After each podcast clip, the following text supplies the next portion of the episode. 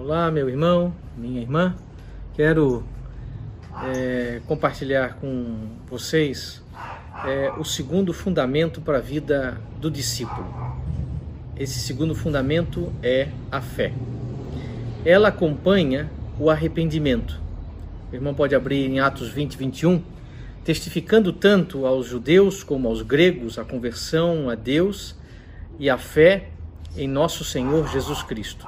O arrependimento trata da vida anterior, daquilo que você havia feito, da vida sem Cristo, da sua separação dele e das consequências. A fé, por sua vez, trata da nova vida com Cristo e as bênçãos que você recebe com esta nova vida.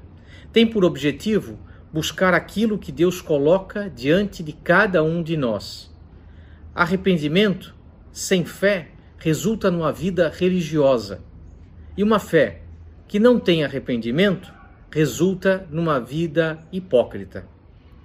É de mais importante que as duas, o arrependimento e a fé, caminhem juntamente. É importante, queridos, termos uma clareza sobre o que é fé. Fé, no dicionário, diz que significa crença, firme persuasão, certeza e convicção. Crer significa confiar por fé, acreditar em alguém ou em alguma coisa, estar persuadido, entregar-se aos cuidados ou ao poder de alguém. Na Bíblia, temos uma outra definição que é muito melhor do que esta que eu li dos dicionários. Está lá em Hebreus 11, no versículo 1. Ora, a fé é o firme fundamento das coisas que se esperam e a prova das coisas que não se veem. Gosto também eh, deste mesmo versículo é, de outra é, de, um, de outra tradução. Ora, a fé é a certeza das coisas que se esperam e a convicção de fatos que se não veem. É importante, queridos, que analisemos que a fé é a certeza, é a confirmação como um documento de posse das coisas que esperamos, sendo a prova das coisas que não enxergamos e a convicção da sua realidade. A fé percebe como um fato real o que não é revelado pelos nossos sentimentos. Hebreus 11, no versículo 6, diz que, de fato, sem fé é impossível agradar a Deus, porquanto é necessário que aquele que se aproxima de Deus creia que ele existe e que se torna um galardoador dos que o buscam.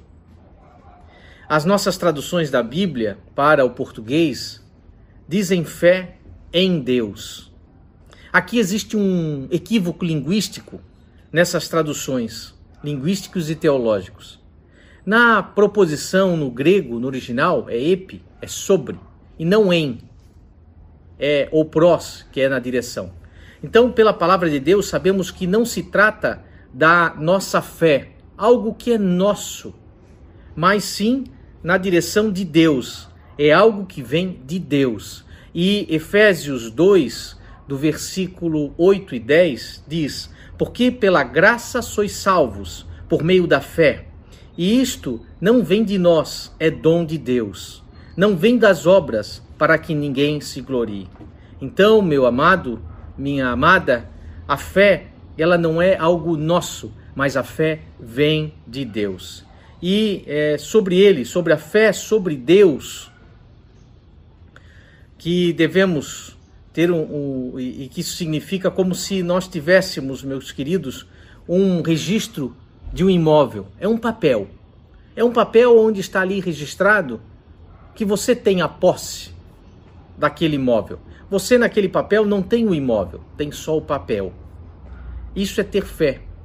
É fé de que aquele documento é verdadeiro e que ele significa a posse.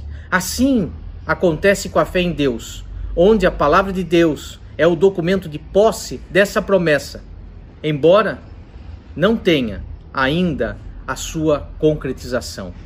O que isso quer dizer, meu amado e minha amada? É que a fé é tomar posse daquilo que Deus já prometeu na sua palavra escrita e vivificada pelo Espírito Santo de Deus. Então, meu amado, a fé é o fundamento para sermos discípulos do Senhor Jesus.